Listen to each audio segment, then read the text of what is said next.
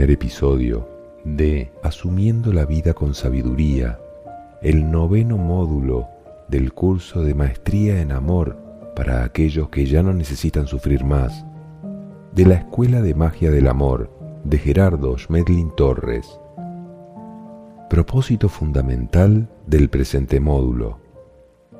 Nuestro propósito para este módulo es el de descubrir uno de los más poderosos principios secretos de los maestros, como es el asumir la vida sabiamente para lograr la liberación de las cadenas que nos atan a la materia y a las situaciones externas indeseables.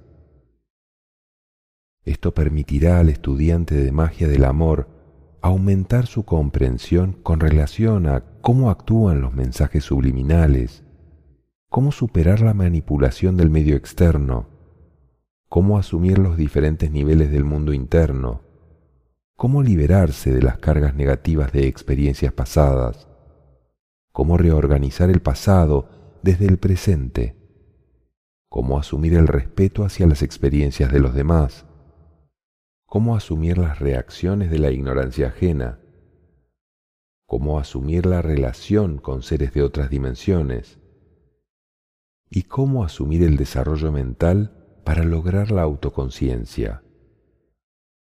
Temario. Primero, ¿qué es la vida? Es la información del ser que anima las estructuras de la materia. Segundo, ¿qué significa asumir? Es hacerse consciente, actuando en lo interno y en lo externo sin culpar a nadie. Tercero, asumiendo la vida, independencia interior, es tomar las riendas de la vida desde el pasado hasta el futuro, sin depender internamente de nadie. Cuarto, la manipulación del medio, independencia interior. La publicidad, la propaganda, la cultura, conocimientos, creencias, agresión y amenazas. Quinto, las influencias externas, la independencia interior, los mensajes subliminales, satanismo, magia negra, espiritismo, músicas, vicios. Sexto, asumiendo todos tus niveles internos, la independencia interior, instintos, emociones, sentimientos, ignorancia, comprensión, pensamientos, percepciones, destino y misión.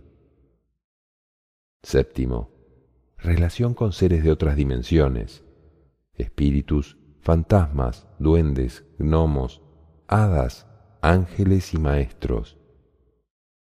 Octavo, asumiendo la muerte, cómo prepararse para la muerte y asumirla de otros, orientación al espíritu desencarnado. Noveno, respetando las experiencias de vida, técnicas de maestría para relacionarse con seres y personas de menor evolución. Décimo, rompiendo las cadenas de la ignorancia. Es la modificación voluntaria de la personalidad sin necesidad de ninguna presión externa. Y onceavo, el arte en la elevación espiritual, la búsqueda interior del arte como herramienta para el perfeccionamiento espiritual. Introducción. Mientras los seres humanos no sean capaces de asumir totalmente la experiencia de sus propias vidas, será imposible que puedan tener acceso a altos niveles de satisfacción y paz interior, al contacto consciente con los hermanos superiores y al desarrollo de una tecnología que libera al hombre totalmente de la dependencia del trabajo para ganarse la vida. La diferencia que existe entre un maestro y un ignorante es que el maestro asume totalmente su vida y su misión ante la vida, mientras que el ignorante quiere cambiar a los demás y al mundo para acomodarlos a sus propias creencias, sin cambiar nada en él mismo. Es decir, es incapaz de asumir su vida y sus sentimientos y por lo mismo actúa desde su egoísmo. Un maestro es capaz de hacer magia y milagros para generar ejemplos que puedan despertar el interés de los demás hacia el proceso del crecimiento espiritual y la adquisición de herramientas para mejoramiento de sus vidas en todos los sentidos. La razón por la cual el maestro logra estos extraordinarios resultados es porque él es capaz de asumir totalmente su experiencia interna. El ignorante tiene la habilidad para crear el caos para sí mismo y generar contrastes supremamente desagradables para que los demás puedan reconocer su propia ignorancia, es decir, su incapacidad de asumir sus propios sentimientos. El arte de hacer magia en la vida y de hacer milagros es una característica de los maestros. De aquí se derivan las definiciones fundamentales de la magia, aplicables a cualquier arte o maestría o simplemente a aquellos a quienes llamamos expertos. Veamos, pues, algunas de estas definiciones de magia. La palabra magia viene del latín magis, que significa más. De magis se originan palabras tales como magia, magister, maestro, magistral, magistrado, maestría, mago, mágico. La palabra magia tiene un triple origen. Viene del latín mage o magis, que significa más. Más a su vez significa en mayor cantidad o en grado superior. Viene del latín magus, que a su vez viene del griego mages, o sea, mago. Y en tercer lugar, mages viene de una expresión espiritual de origen persa, que significa a su vez sacerdote persona superior, persona espiritualmente superior o persona con conciencia superior. Vale resaltar que la palabra magia involucra tanto lo cuantitativo, mayor cantidad, como lo cualitativo, grado superior. Mago es entonces, etimológicamente hablando, la persona que tiene el estado de magia, es decir, la persona de conciencia cuantitativa y cualitativa superior, porque primero sabe más, hace más, da más y recibe más. Y segundo, piensa mejor, actúa mejor, hace lo mejor, da lo mejor y recibe lo mejor. Como puede verse, el concepto de magia y de mago está totalmente asociado con las tres características de más cantidad, mejor calidad y superior capacidad. En la tradición cristiana se llaman majes a los tres reyes que fueron a adorar a Jesús recién nacido. Es importante anotar que los tres reyes, además de reyes, también eran magos. Y también que Jesús es uno de los más grandes maestros de amor que nos han visitado, trayéndonos un profundo mensaje de amor capaz de inmortalizar a quien logre comprenderlo, asumirlo y aplicarlo totalmente a su vida. Entonces, Jesús también era un mago. La magia es el arte de la maestría, es decir, la máxima cualidad humana que puede alcanzarse en el arte de vivir. Así pues, la magia es un maestro en desarrollo espiritual cuya universidad es la vida. Y los maestros son las dificultades con las cuales tropezamos diariamente a lo largo de la experiencia de aprender a vivir asumir completamente la vida interior sin culpar a nada ni a nadie, así como las relaciones externas, respetando totalmente la experiencia y circunstancias que rodean la vida de todos los seres del universo, es el proceso necesario para lograr el estado de magia y la categoría de mago o maestro de amor. Cuando alcanzamos el estado total del asumir entonces ya no necesitamos que nadie nos vigile ni nos controle, por lo cual alcanzamos también el estado de libertad total interior y la correspondencia con un mundo donde ya no son necesarios los contrastes desagradables ni los controles externos, porque cada quien es totalmente respetuoso de los derechos y funciones de los demás y jamás deja de cumplir con sus propias funciones aprender la manera de asumir los diferentes tipos de contrastes que la vida ofrece, al igual que las técnicas fundamentales de la maestría para relacionarnos con las personas que aún viven inmersas en la experiencia limitante de no poder asumir sus propias decisiones y sentimientos, ni el respeto hacia los demás, nos da la oportunidad de aprender a vivir en paz, aún en medio de un mundo convulsionado como el nuestro. Este curso está destinado a aportarnos herramientas fundamentales para aprender a vivir en paz con nosotros mismos y con todos los seres a nuestro alrededor, a través de verificar el poderoso resultado de ir aplicando a cada experiencia externa las técnicas del asumir consciente y del respeto amoroso hacia las experiencias ajenas. La ciencia del asumir es la ciencia de la resurrección y es la ciencia de alcanzar la inmortalidad, porque asumo totalmente y me libero totalmente.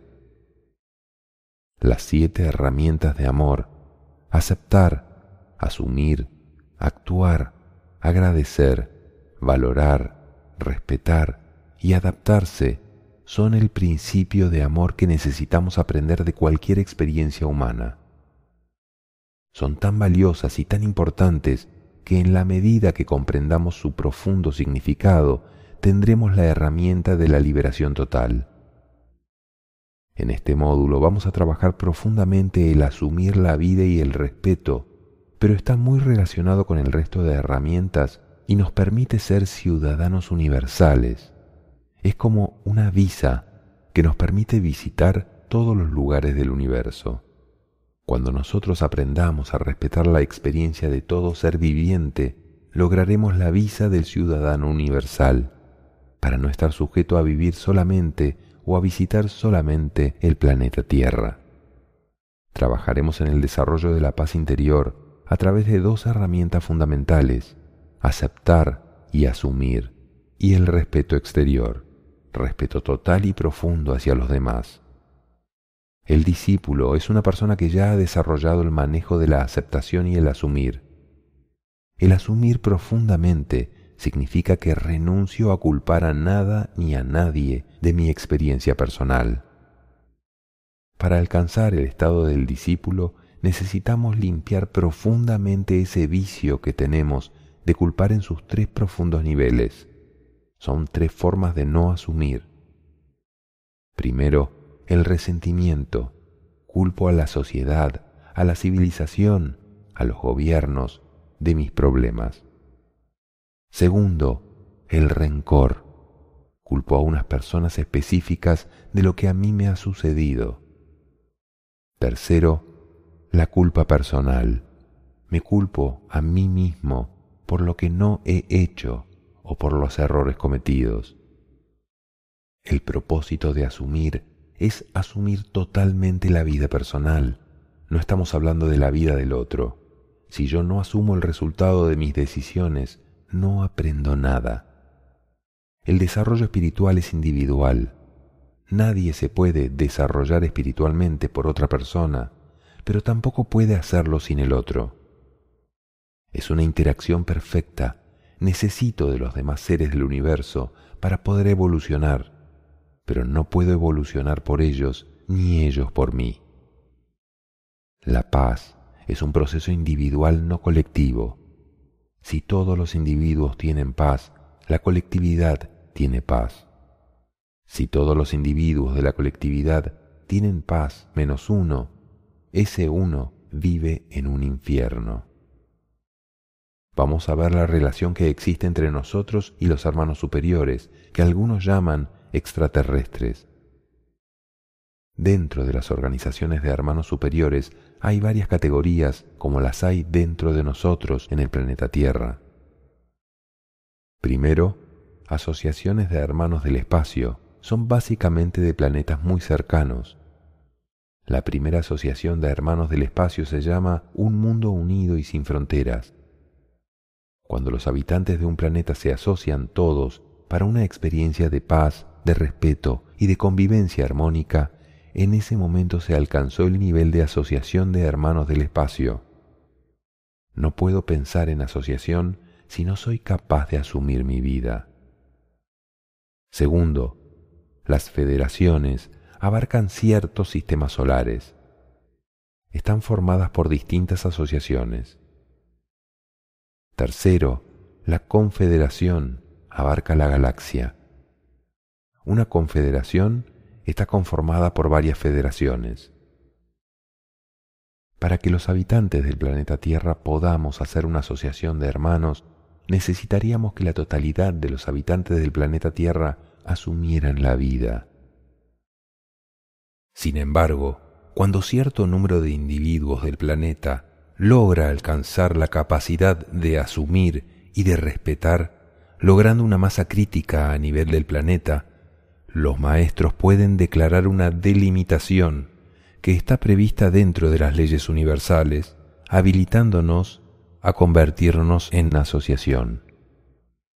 Esto puede suceder en el planeta Tierra, ya que es un planeta azul cuya vibración es correspondiente al quinto nivel y le corresponde, ya por evolución, convertirse en una asociación.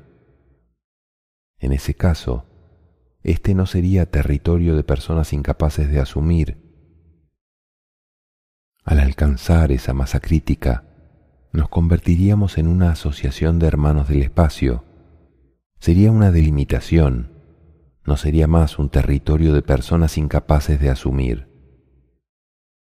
Lograr esta visa de ciudadano universal nos permite hacer parte de la Asociación de Hermanos de Luz, de Hermanos de Amor, de Hermanos de Paz. Los hermanos superiores no interfieren porque nos respetan.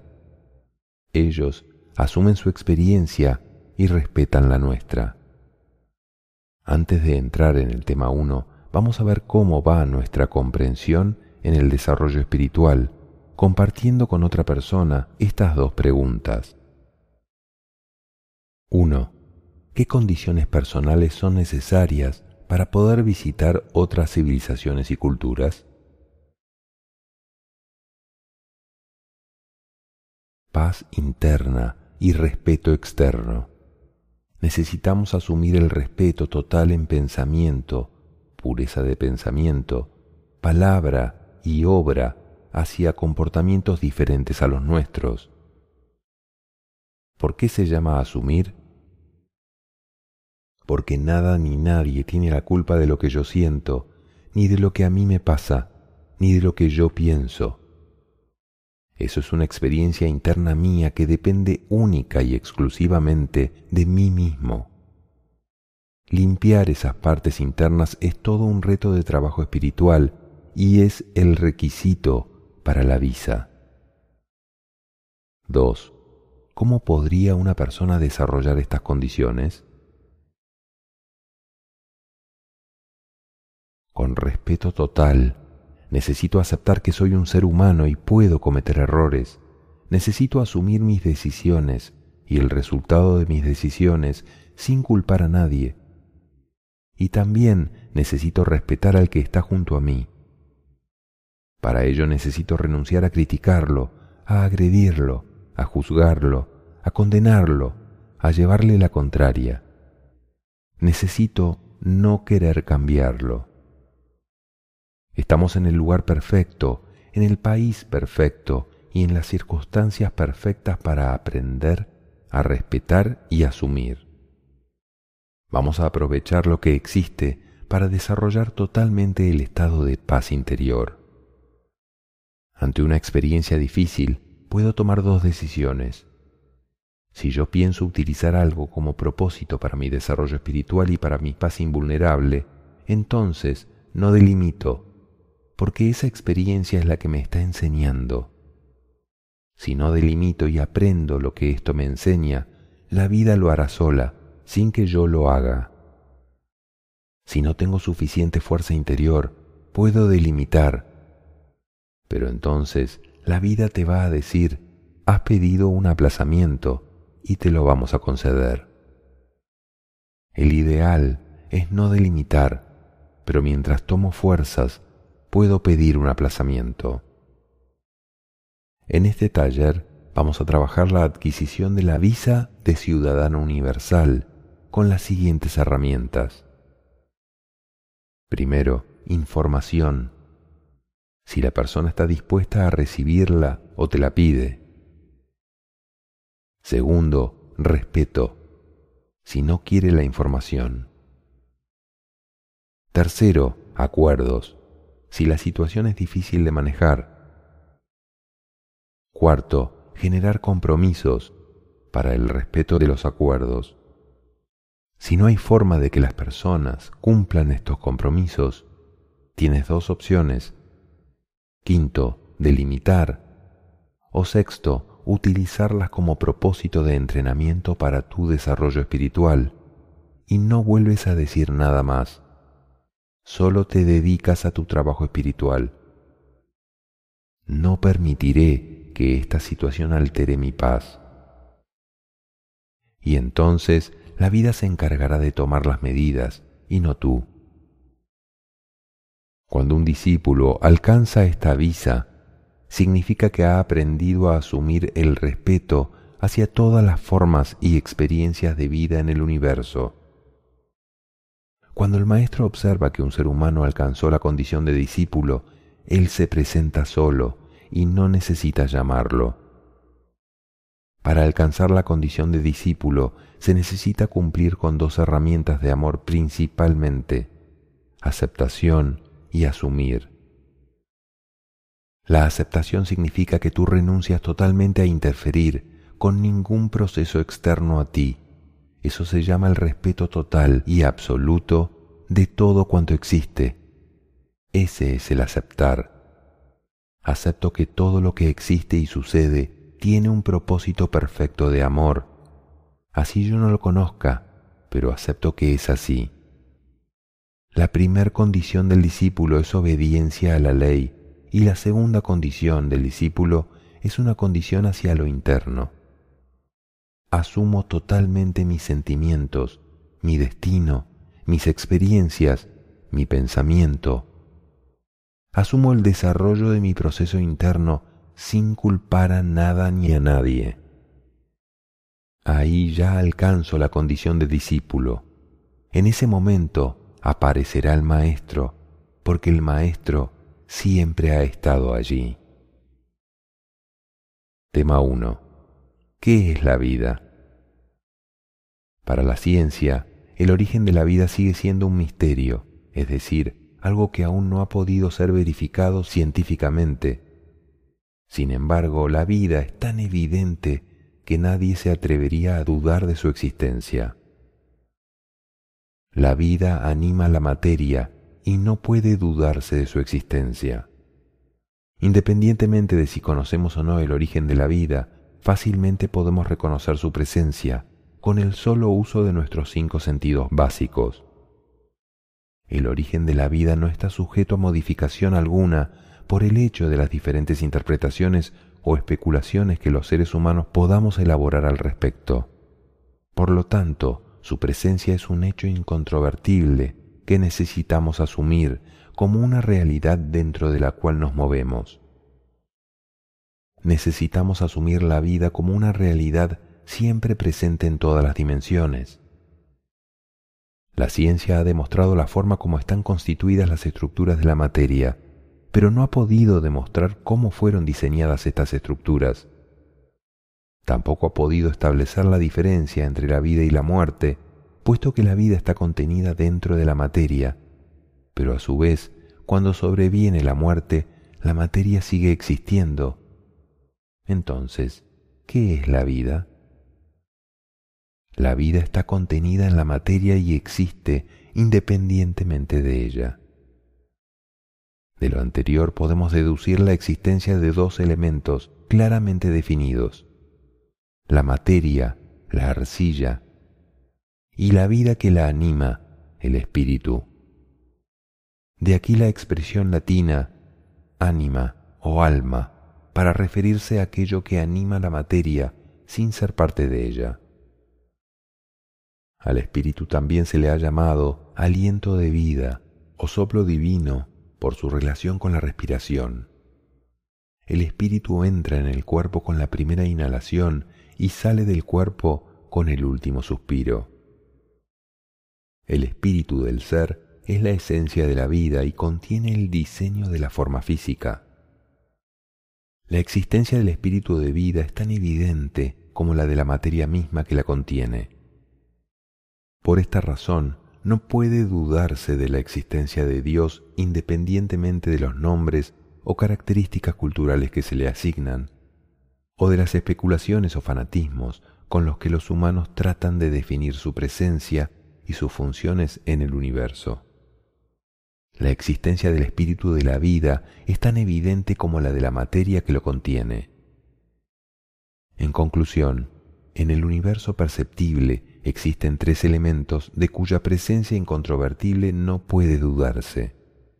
La materia y el espíritu, cuyos estudios se llaman ciencia y filosofía, respectivamente, y el origen de las dos anteriores, que la humanidad ha denominado Dios, y cuyo estudio especulativo se llama teología. La materia, el espíritu y su diseñador se reconocen en todo lo que tiene forma.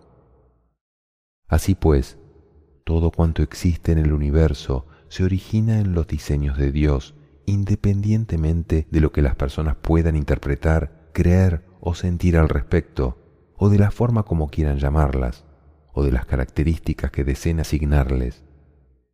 Siempre podrá reconocerse la presencia del Creador por el solo hecho de observar lo creado.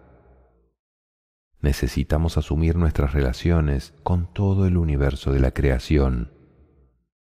Entonces es evidente que los seres humanos necesitamos asumir como una realidad de la vida nuestras relaciones con la ciencia, la filosofía, y la teología, independientemente de los nombres o de la forma que les asignemos, o de si creemos o no en los postulados que cada una de ellas propone. El arte de vivir está en aprovechar con sabiduría todos los elementos presentes de la vida, asumiendo conscientemente la relación con cada uno de ellos. Vamos a hacer una reflexión más con dos preguntas Primero, ¿cuál es la máxima cualidad que puede alcanzarse en el arte de vivir? Lo máximo que podríamos desarrollar en nuestra experiencia humana es el estado de magia interior que nos da el título de maestro humano de sabiduría. Podemos determinar que una persona alcanzó ese estado de magia interior por el respeto absoluto hacia todas las formas de vida, hacia todas las experiencias externas a Él, por la aceptación, por la paz profunda de su espíritu, inalterable e invulnerable, y por supuesto un asumir total de su responsabilidad frente al universo. Segundo, ¿qué relación tiene el arte de vivir con el estado interior de la magia o la maestría? Quien desarrolla el arte de vivir se convierte en un maestro. La persona capaz de hacer magia en las relaciones es un maestro humano en sabiduría. Entendamos por relaciones las relaciones con todos los seres vivientes, no solamente con los seres humanos, aunque con los seres humanos es donde necesitamos entrenarnos profundamente en ese arte de respetar y de convivir en paz y armonía. Ese es el propósito de un desarrollo espiritual. Para asumir profundamente nuestra relación con la vida, necesitamos comprender que la muerte no existe. Aun siendo la vida inmortal e indestructible, es indispensable respetar la experiencia de los demás. No es la vida lo que respetamos, es la experiencia, puesto que la vida es algo externo. Cuando sobreviene el estado que llamamos muerte, el espíritu y la vida salen del cuerpo físico. Si tú le preguntas a un científico qué es la vida, te puede decir que la vida es arcilla, materia, pero mientras pensemos eso, no es posible comprender la esencia de Dios ni de la vida.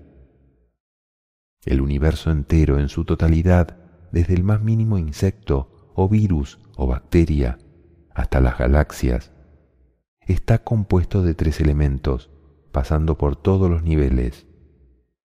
1. La vida es una partícula divina en nosotros y en todo lo que existe. A diferencia del espíritu, la vida es la esencia del ser. La vida es una información eterna, de origen divino, que le da forma y ánima a la materia. Por lo tanto, no es posible perder la vida. 2. La materia es una emanación eterna de partículas organizables y desorganizables. La materia está formada por tres partículas elementales, el neutrón, el protón y el electrón. Materia es un punto donde la energía se vuelve un poco más densa. Cuando la energía entra a frecuencias vibratorias superiores, ya no la llamamos materia, sino simplemente energía. Los cuerpos energéticos, el espíritu, no son cuerpos de materia y tienen vida. La materia contiene la vida, aunque materia y energía es lo mismo. La energía se transforma en materia y la materia se transforma en energía. La materia y la energía del universo no aumentan ni disminuye, es una constante siempre presente que toma todas las formas y está constantemente variando de formas y de manifestaciones, pero es eterna y constante. 3. La forma. La forma es el resultado de la acción de la información de la vida sobre la materia organizada. Nosotros tenemos una forma que se llama el diseño de Dios y se transmite a través de lo que conocemos como la genética. La forma tiene un propósito, permitir una experiencia al Hijo de Dios. Reconocer la forma es reconocer al diseñador. La vida es eterna, la materia es desorganizable y la forma es temporal. La vida no es materia ni es forma. La vida como tal tiene dos manifestaciones. La información para la forma que se llama genética, y la información para animar las formas es la vida, la chispa divina. La vida entra y sale constantemente de la materia y su existencia es independiente de la materia misma. La vida es lo que llamamos la chispa divina. La vida es lo que llamamos la chispa divina. Chispa porque es luz y divina porque se origina en el absoluto, en la esencia de ser del universo y es una frecuencia que se encuentra en la dimensión 39. Creemos que estar vivo es estarse moviendo y resulta que una piedra no se está moviendo, pero tiene vida. Un árbol tiene vida. Una mesa tiene vida. Vida es lo que mantiene la materia organizada. Todo tiene vida, solo que puede ser vida dinámica activa y animada, o vida estática, inanimada.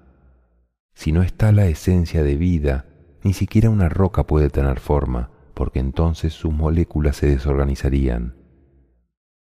Vida inanimada. Cuando llamamos a un cuerpo inerte es porque no se está moviendo como estructura, pero en su interior está vibrando. Sí, se está moviendo, todo está vibrando, aunque sin experiencia vida animada, con experiencia dentro de este mundo. Cuando tiene experiencias porque la conciencia, el Hijo de Dios, está involucrada allí. La materia como tal es indestructible, es eterna, es permanente. La materia del universo ni aumenta ni disminuye, es constante, solo se transforma. Lo mismo que la energía, la energía ni aumenta ni disminuye, la energía se transforma constantemente. La forma se origina porque las partículas elementales entran en contacto con una información genética que le da la forma, la forma inerte o la forma animada, pero después entra otra forma de vida dentro de la forma, que es la esencia del espíritu que la anima, que son dos, la chispa divina y el archivo de conciencia permanente o el Hijo de Dios. La conciencia permite que la forma se anime y cobre movimiento, es decir, que tenga experiencias. La experiencia es típica del Hijo de Dios, es decir, del archivo de conciencia. Donde no hay experiencia no significa que no esté la vida, lo que significa es que la conciencia no está allí allí está solamente la chispa divina. Aclaración. Los animales, por supuesto que tienen archivo de conciencia, ya que tienen una experiencia de vida y tienen una evolución espiritual. Lo que sucede es que son evoluciones espirituales que llamamos no conscientes, es decir, del ser humano hacia abajo, todas las experiencias que asimila la conciencia son en el campo de lo que llamamos inconsciente. Es más, es que nosotros mismos como seres humanos somos inconscientes de la conciencia. Nosotros en este momento somos conscientes de la personalidad. Los seres que ni siquiera tienen personalidad menos posibilidad tienen de ser conscientes de la conciencia. Pero para efectos de la conciencia no significa que no está allí asimilando información. Tomando un caso en particular, la conciencia de la persona en coma, en conjunto con su personalidad, se retira temporalmente del cuerpo y continúa unida por un hilo que los hindúes llaman el cordón de plata. Los hijos de Dios están involucrados dentro de diversas formas del universo en sus experiencias primarias, pero el Hijo de Dios, el archivo de conciencia, tiene una característica específica que lo define, que es el que asimila la información de las experiencias dentro de los campos de la materia. Eso es lo que define al Hijo, mientras que el Padre no asimila experiencia alguna, porque el Padre es una manifestación del ser y simplemente se encarga de generar al Hijo. La vida es la información eterna de origen divino que le da forma y ánima a la materia. El origen de la vida está en la dimensión 40, la del absoluto inmanifestado, que contiene la información total del universo y sus manifestaciones y procesos. Es eterno, perfecto, inmortal, inalterable y no se puede trabajar directamente con él, sino que se saca la primera copia del absoluto que se llama Dios. Dios tiene la misma esencia del absoluto, pero lo situamos en la dimensión 39. Dios, el Padre, tiene la información del absoluto. El Padre comienza su creación y esa esencia de ser está en todo lo que existe en el universo. Lo podemos comparar con el océano. ¿Cuántas gotas de agua podrías sacar del océano? Billones, y resulta que cada gota de agua es de la misma esencia del océano total. Tanto es de la misma esencia que si la introduces de nuevo en el océano, se pierde en él, se fusiona perfectamente con él. Y puedes sacar otra gota, aunque jamás puedes decir que sacaste la misma. Sin embargo, es idéntica es exactamente igual. Esa es la esencia de ser, esa es la esencia de la vida. Esa esencia de ser está en todo, no hay nada en lo que no pueda estar. Eso es lo que llamamos vida. Después de lo que llamamos vida, hay otros archivos, por eso decimos que en el ser humano hay cuatro archivos. Primero, la esencia de ser o chispa divina de la dimensión 39.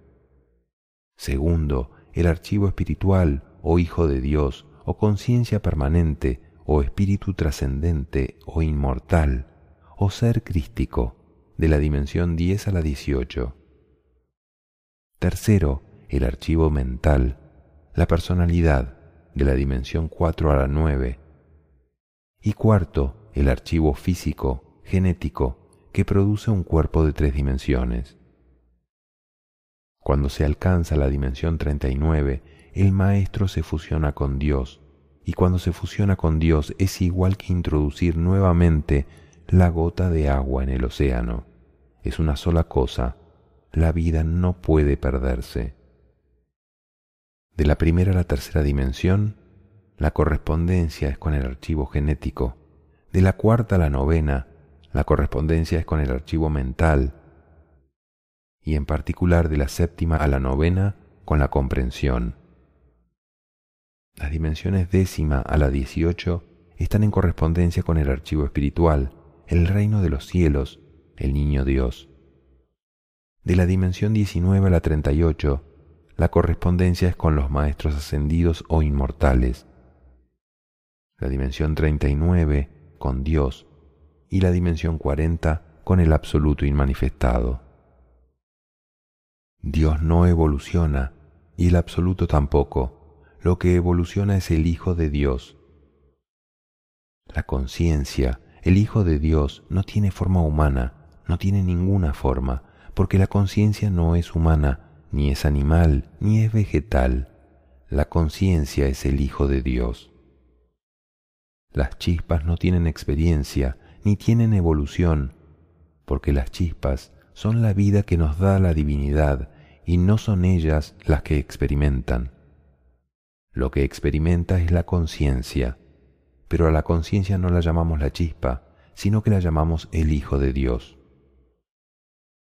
Nosotros, los seres humanos, estamos compuestos por cuatro informaciones simultáneas, o archivos. Las cuatro están involucradas en nuestro cuerpo físico.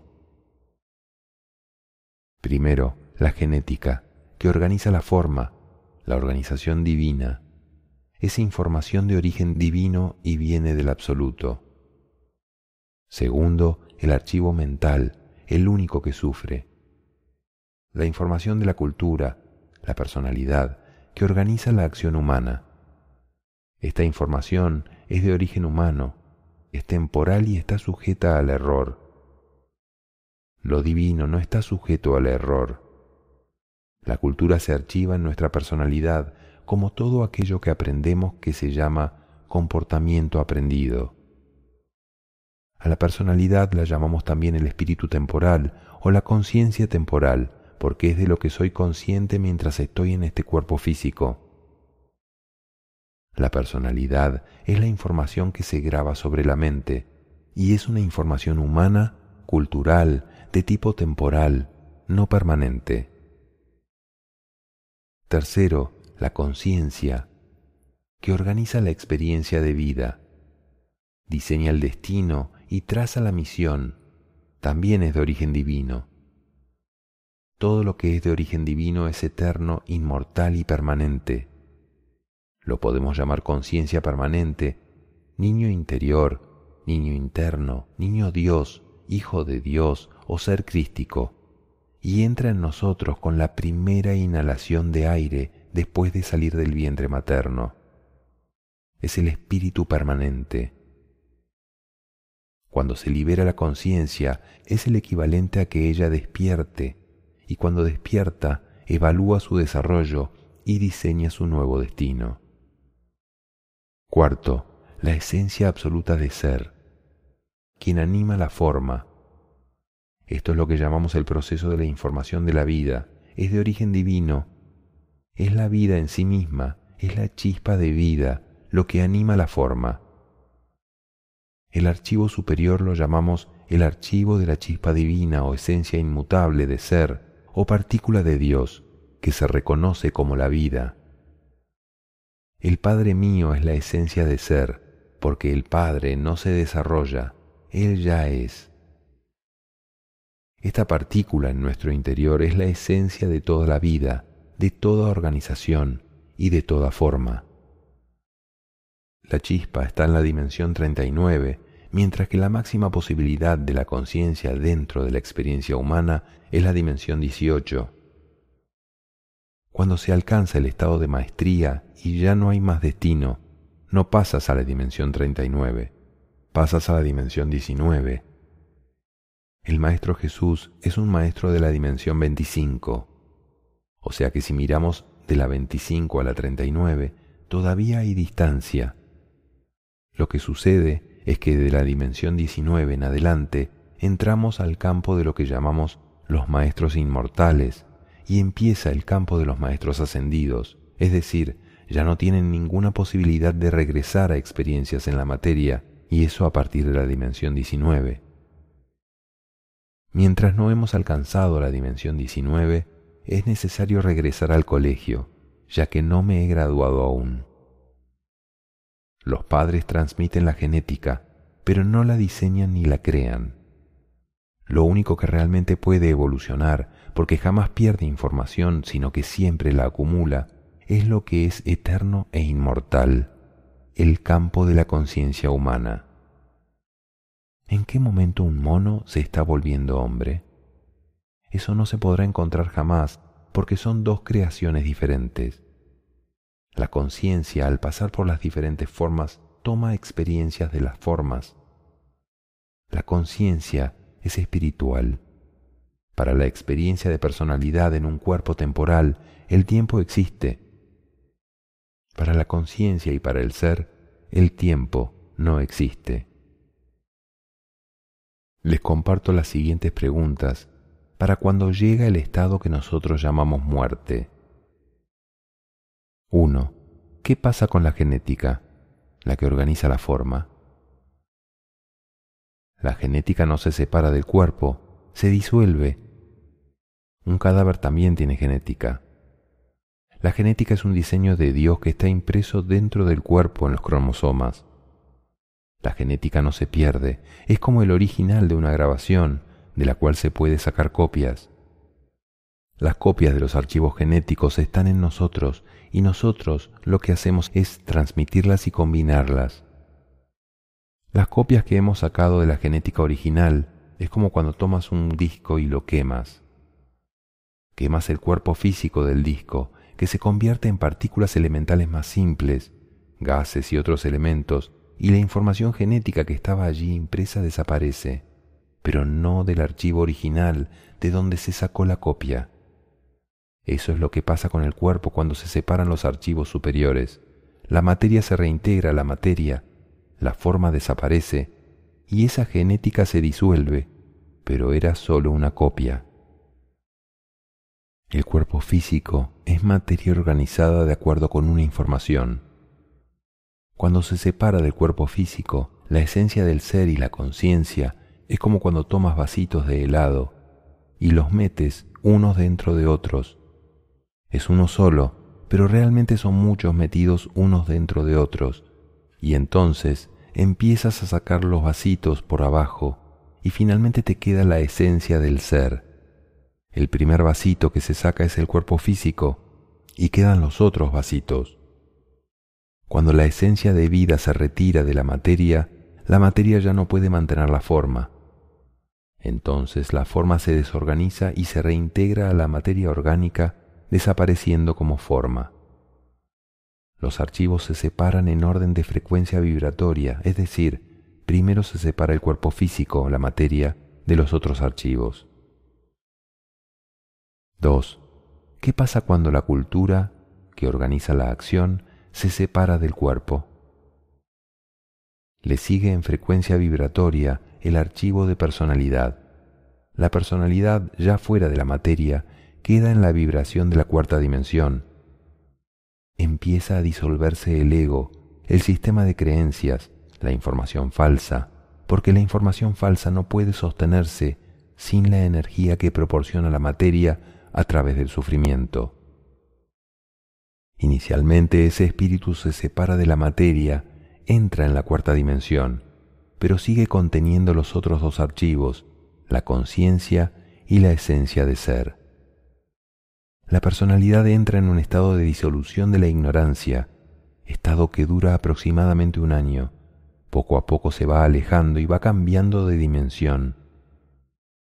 Cuando llegan a la séptima dimensión, ya se ha disuelto totalmente el ego.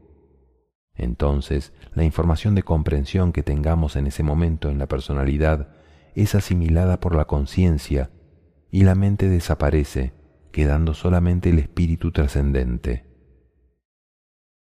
3. ¿Qué pasa cuando la conciencia, que organiza la vida, se separa del cuerpo? Es atemporal. La conciencia no vive experiencias. La conciencia asimila la comprensión que hizo la personalidad. Una vez que la conciencia se libera del cuerpo físico y de la personalidad, pasamos por algo que llamamos evaluación. Se va a examinar la comprensión de los discípulos. Si pasó el curso, se hace un nuevo diseño pedagógico para el curso siguiente. Si no pasó el curso, se hace un nuevo diseño pedagógico para repetirlo. Cuando llega el punto de los inmortales, necesitan seguir creciendo hasta llegar a Dios, pero ellos evolucionan por desarrollo del arte, no hay más destino. La conciencia es la sumatoria de comprensiones de cientos de personalidades. Los cursos hay que completarlos al 100%. No es válido pasar con un 50% como en los colegios. Tenemos todo el tiempo necesario, cada uno llevará el ritmo correspondiente. 4. ¿Qué pasa cuando el ser, lo que llamamos la vida, que anima la forma, se separa del cuerpo? La vida es de origen divino, atemporal. Hecha la evaluación y diseñado el destino, la chispa de esencia divina de ser vuelve a su océano cósmico, en el centro del universo, a la esencia absoluta del ser, porque ella jamás ha perdido su esencia ni está sujeta a evoluciones de ningún tipo, es la esencia universal de vida. Ella, cuando ya no es necesario mantener la vida, porque ya la conciencia tiene esencia propia de vida, simplemente regresa a su lugar, a su propio origen, y luego vuelve a estar involucrada. Cuando la conciencia va a volver a tomar otra vez cuerpo para entrar a una nueva experiencia, la chispa retorna a ella para volverle a dar vida. Las chispas son como las gotas de agua que puedes sacar del océano, y cuando vuelves a introducirla en el océano, ella se funde totalmente y ya no puedes diferenciarla porque es de su misma esencia, pero está presente en todo lo que tiene vida. ¿Cuál es la diferencia entre la vida y la muerte? La vida es eterna y la muerte es únicamente la disolución de la ignorancia. Lo único que realmente muere en el universo es la ignorancia. Morir de instante en instante significa que yo, cada día, a cada instante, estoy perdiendo un poquito de ignorancia y ganando un poquito de sabiduría. No es correcto decir perdió la vida. Lo correcto es decir perdió la forma física y perdió la ignorancia o personalidad. Y pasas a otro tipo de experiencia tan necesaria como la anterior. La vida y la muerte es el mismo evento de observar el amanecer o el anochecer de un día. Te sientes feliz de ver salir el sol y entras en acción pero te sientes feliz y te maravillas de la belleza de un atardecer y sabes que entrarás en reposo. No perdemos nada valioso, lo valioso no se pierde jamás, se pierde lo que ya no es necesario. Ya no es necesaria la forma, ni es necesaria la ignorancia. Nosotros, en la parte física, la genética nos hace a todos seres humanos. En la personalidad nos hacemos personas, y en la conciencia nos hacemos divinos. Somos todos de la misma especie, el género humano, iguales, de la misma conciencia, hijos de Dios, y la única diferencia es la persona, con diferentes personalidades, y esta es la parte que venimos a trabajar para evolucionar. Ser humano significa tener una forma humana, Tener vida es otra cosa. La conciencia y el ser no son humanos, ellos son divinos. No tenemos ninguna necesidad de sufrir ante la muerte, ya que la muerte es un evento maravilloso, porque es un cambio de curso o de colegio. Es como si tú fueras a sufrir porque tu hijo terminó el bachillerato y va a entrar en la universidad. Esto no es motivo de sufrimiento, sino de alegría. Etapas en el desarrollo de la personalidad. Primero, estado de grabación. Esta etapa se desarrolla desde el momento de la concepción hasta el momento de la pubertad. Durante esta etapa no estás experimentando realmente, solo estás grabando. Segunda etapa, la etapa de escucha o de estado de play.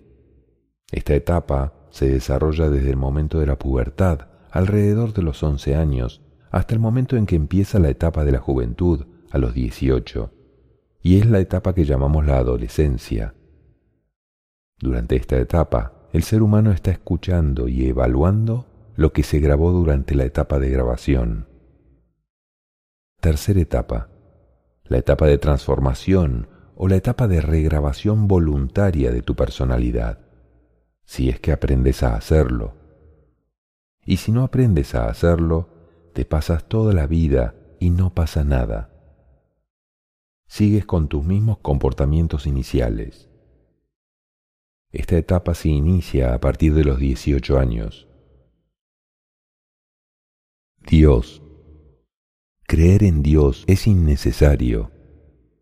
Comenzar a sentir la presencia de Dios en todo lo que te rodea te permitirá asumir tu vida y tu responsabilidad frente a Él. Si quieres llamar a Dios de otra manera, Él no se ofende. Bien puedes llamarlo el diseñador, Dios, el origen de la información del universo, el absoluto. Puedes llamarlo la fuerza del universo, como lo llaman los que dicen que no creen en Dios. El nombre es lo de menos, lo importante es que tú reconozcas que hay algo que organiza todo cuanto existe. Hay una fuerza, hay una información, hay un diseñador. Dios es una presencia real y constante, pero no tiene ni forma ni figura. Se estudian las leyes de Dios y se reconoce su presencia en las formas. Dios tiene todas las formas sin ser ninguna. Dios es omnipresente, omnisabio y omnisciente. Nosotros no sacamos nada con estar pronunciando el nombre de un maestro o el nombre de Dios.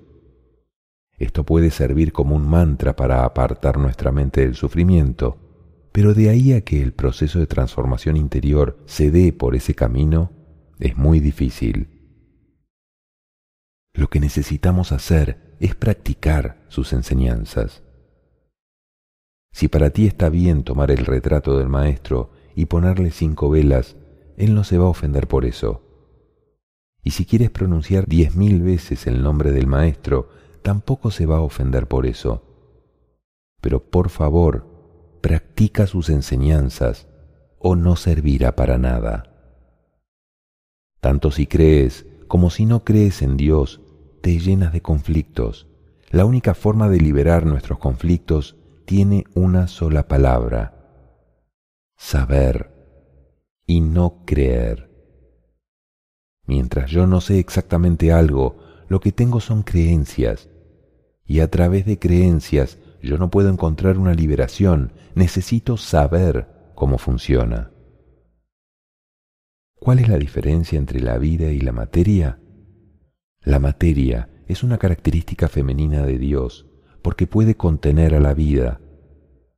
Y la vida en sí misma es una característica masculina de Dios porque puede entrar y salir de la materia. Esa es la profunda diferencia. La vida entra y sale de la materia y es independiente de ella. Las dos son características divinas, lo que sucede es que una es femenina y la otra es masculina.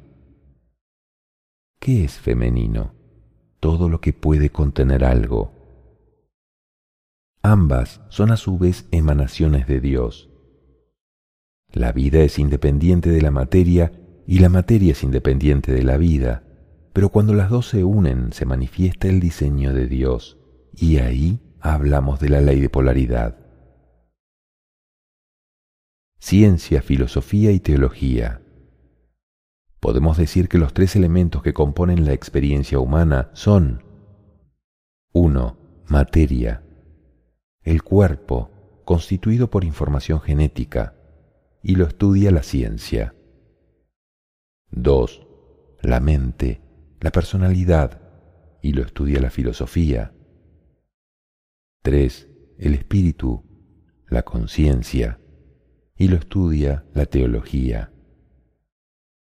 La ciencia es una parte fundamental para nuestro desarrollo espiritual, porque la ciencia estudia el comportamiento de la materia, de la forma y de la energía. Cuando nosotros suponemos que la materia es ajena al espíritu, ya estamos cometiendo un error. Es como cuando suponemos que la filosofía y la ciencia no pueden ir de la mano, o la religión o la teología con la ciencia y la sabiduría. Todos estos elementos conforman el conjunto de materias necesarias para poder comprender la vida. No puedo apartar ninguna de estas materias, todas son igualmente importantes. La sabiduría está en aprovechar lo que cada una me está mostrando. La ciencia llega hasta el estudio de la tercera dimensión y es fundamental para entender las otras dimensiones. La ciencia estudia la materia y la materia también es creación de Dios. Entonces, estudiar ciencia también es estudiar teología. La filosofía estudia el comportamiento mental ante las experiencias con la ley a través de la materia. Es decir, la mente vive una experiencia a través de la materia. La mente sola, sin materia, no podría vivir una experiencia, porque no hay un recipiente que la contenga porque la mente no es física, la mente no es de la tercera dimensión, sino que la mente es de otra dimensión. Está ubicada entre la cuarta y la novena. Para que la mente pueda tener una experiencia en lo físico, necesita involucrarse dentro de la materia. Tres dimensiones, cuerpo físico. Ahí ya involucramos la filosofía con la ciencia. La filosofía es el estudio de la sabiduría, ¿Y qué es la sabiduría? Es saber aprovechar las experiencias que la vida ofrece. Eso es la filosofía. La filosofía estudia las estructuras de la mente y el comportamiento del ser humano frente a su experiencia de vida. La filosofía consiste en el aprovechamiento óptimo del destino. La filosofía estudia el campo mental. Recuerden que dentro del campo mental hay un aspecto de la divinidad que se llama la comprensión, es decir, la parte de la esencia divina que cada uno de nosotros tiene en este momento despierta y consciente, que puede utilizar aquí y ahora. La teología estudia el comportamiento de las leyes del universo y su relación con los seres humanos. Por eso se habla de la relación de Dios con los hombres, pero en realidad es la relación de las leyes con los hombres, con los seres humanos. Porque las leyes son la forma como Dios o la divinidad se expresa hacia nosotros. Leyes, eso es lo que realmente estudia la teología. Podemos decir que la teología es el estudio de las leyes del universo y que maneja el campo espiritual donde están codificadas las leyes necesito estudiar las tres ramas fundamentales del saber humano, ciencia, filosofía y teología, para poder asumir mi vida. Sin la materia no puedo tener una mente y sin la mente no puedo desarrollar mi espíritu. Los tres son una interacción constante y conforman lo que llamamos la unidad de la experiencia humana. No hay uno ni menos ni más importante que el otro, pero son totalmente diferentes en constitución y totalmente diferentes en función. El orden del universo es perfecto y todos los elementos que constituyen las experiencias dentro del universo son igualmente importantes. ¿Cuál sería la forma de asumir esto? Asumir mi relación con la materia, con mi cuerpo y con todo lo que tiene que ver con los constitutivos de la materia en todas sus formas. Asumirlo con sabiduría, esto es, con respeto hacia todas las formas organizadas de vida, cualquiera que ellas sean. Esto es lo que vamos a trabajar en el segundo tema precisamente. Yo tengo también la necesidad de asumir mis cambios internos a nivel mental. Esto sería el desarrollo de la filosofía dentro de mí, es decir, ¿Cómo aprendo a vivir de una manera armónica frente al universo? ¿Cómo aprendo a tomar mis propias decisiones y a dirigir mi vida por mí mismo de una manera sabia? Esa será mi relación con la filosofía. Mi relación con la teología será ¿cómo voy a trabajar el despertar de mi conciencia? ¿Cómo voy a permitir o facilitar que esas facultades superiores se manifiesten en mí? Porque esas serán las leyes superiores del universo. Toda esta relación del trabajo que llamamos espiritual une todos los elementos constitutivos del ser humano frente al universo y no puedo ser ajeno a eso. Necesito asumir esto como la realidad que es. Independientemente de que algo sea permanente, temporal o transitorio, no le resta ningún valor ni ninguna importancia. Por eso los maestros, en su sabiduría, dicen esto. Valora todo lo que existe y todo lo que sucede, pero no quieras nada diferente de lo que tienes. Valora todo lo que tienes porque es exactamente lo que necesitas y es lo que te puede producir una liberación y una satisfacción, y no te apegues a ello, porque hay cosas que son temporales, hay cosas que son transitorias, eso no significa que no tienen un valor muy grande, solamente significa que no te las vas a llevar a otra dimensión, porque son de una determinada dimensión y no puedes llevarlas a otra. ¿Qué más significa asumir? Significa que desaparece de mis creencias la idea del culpable. No hay ningún culpable. Nadie puede hacerme daño a mí, a menos que yo mismo me lo haga. Es imposible que yo le pueda hacer daño a otra persona, a menos que él mismo se lo haga. Lo único que realmente hacemos son dos cosas que necesitamos asumir. Uno, tomar decisiones, equivocadas o acertadas, pero necesitamos tomar decisiones. Y dos, asumir el resultado de mis decisiones.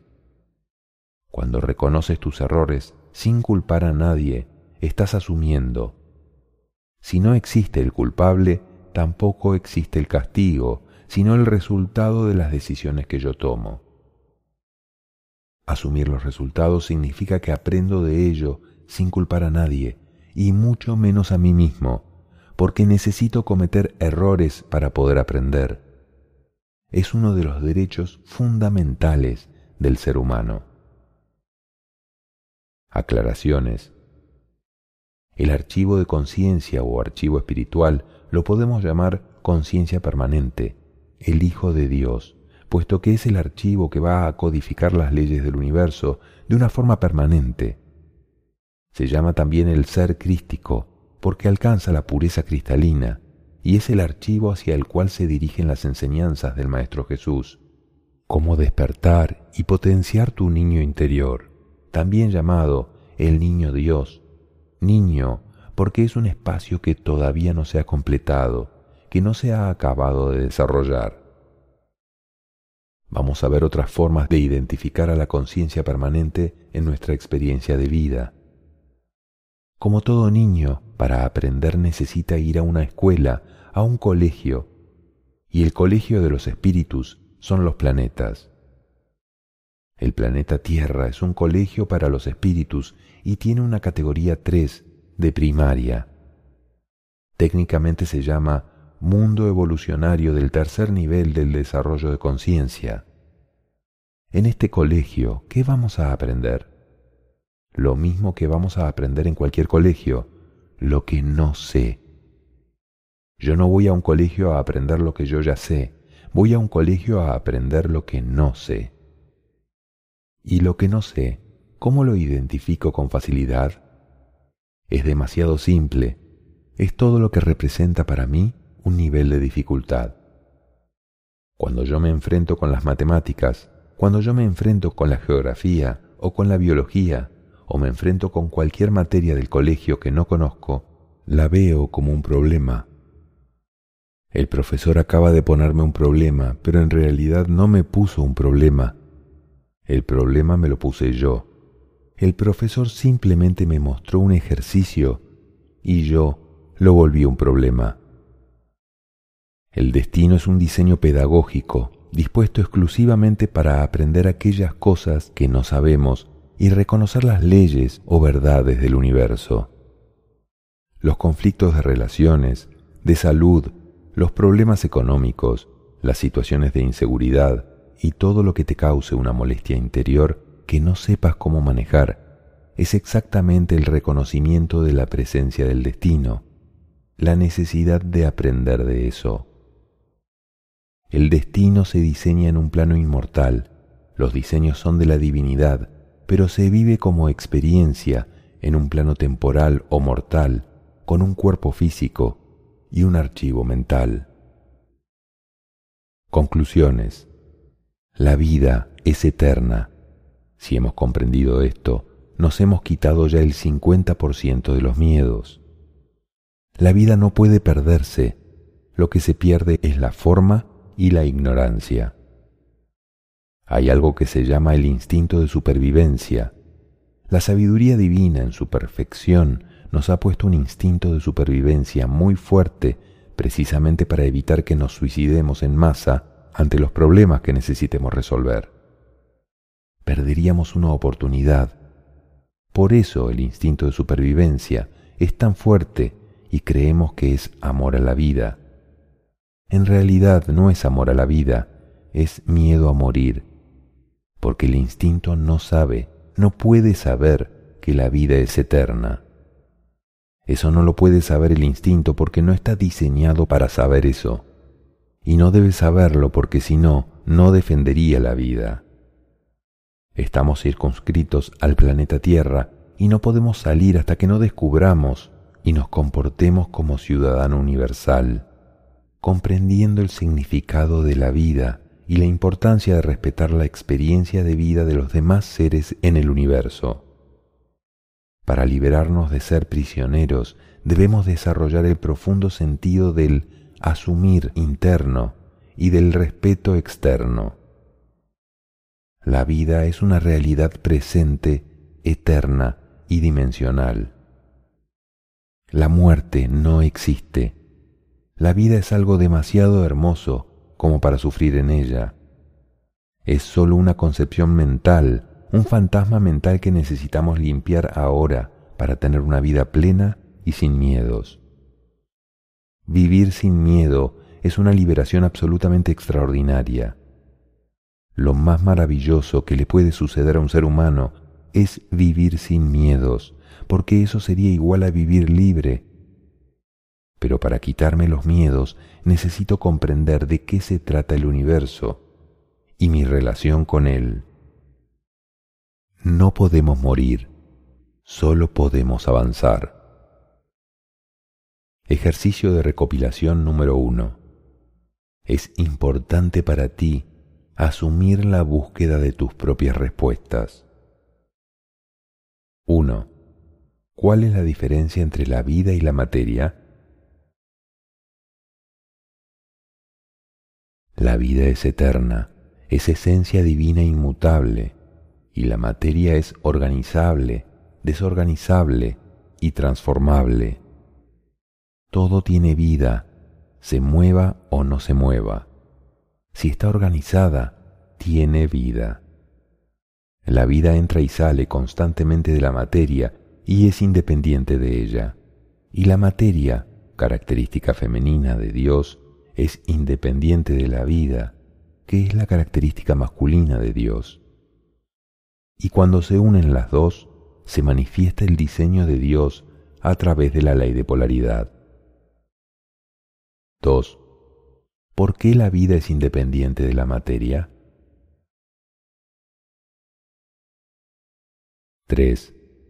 ¿por qué no puede dudarse de la existencia del espíritu que da la vida? 4. ¿Qué le da la forma a la materia? 5. ¿Por qué no puede dudarse de la existencia de los creadores? 6. ¿Qué te permite saber que el espíritu está dentro de la materia? 7. ¿Cuáles son los tres elementos que puedes reconocer en una creación?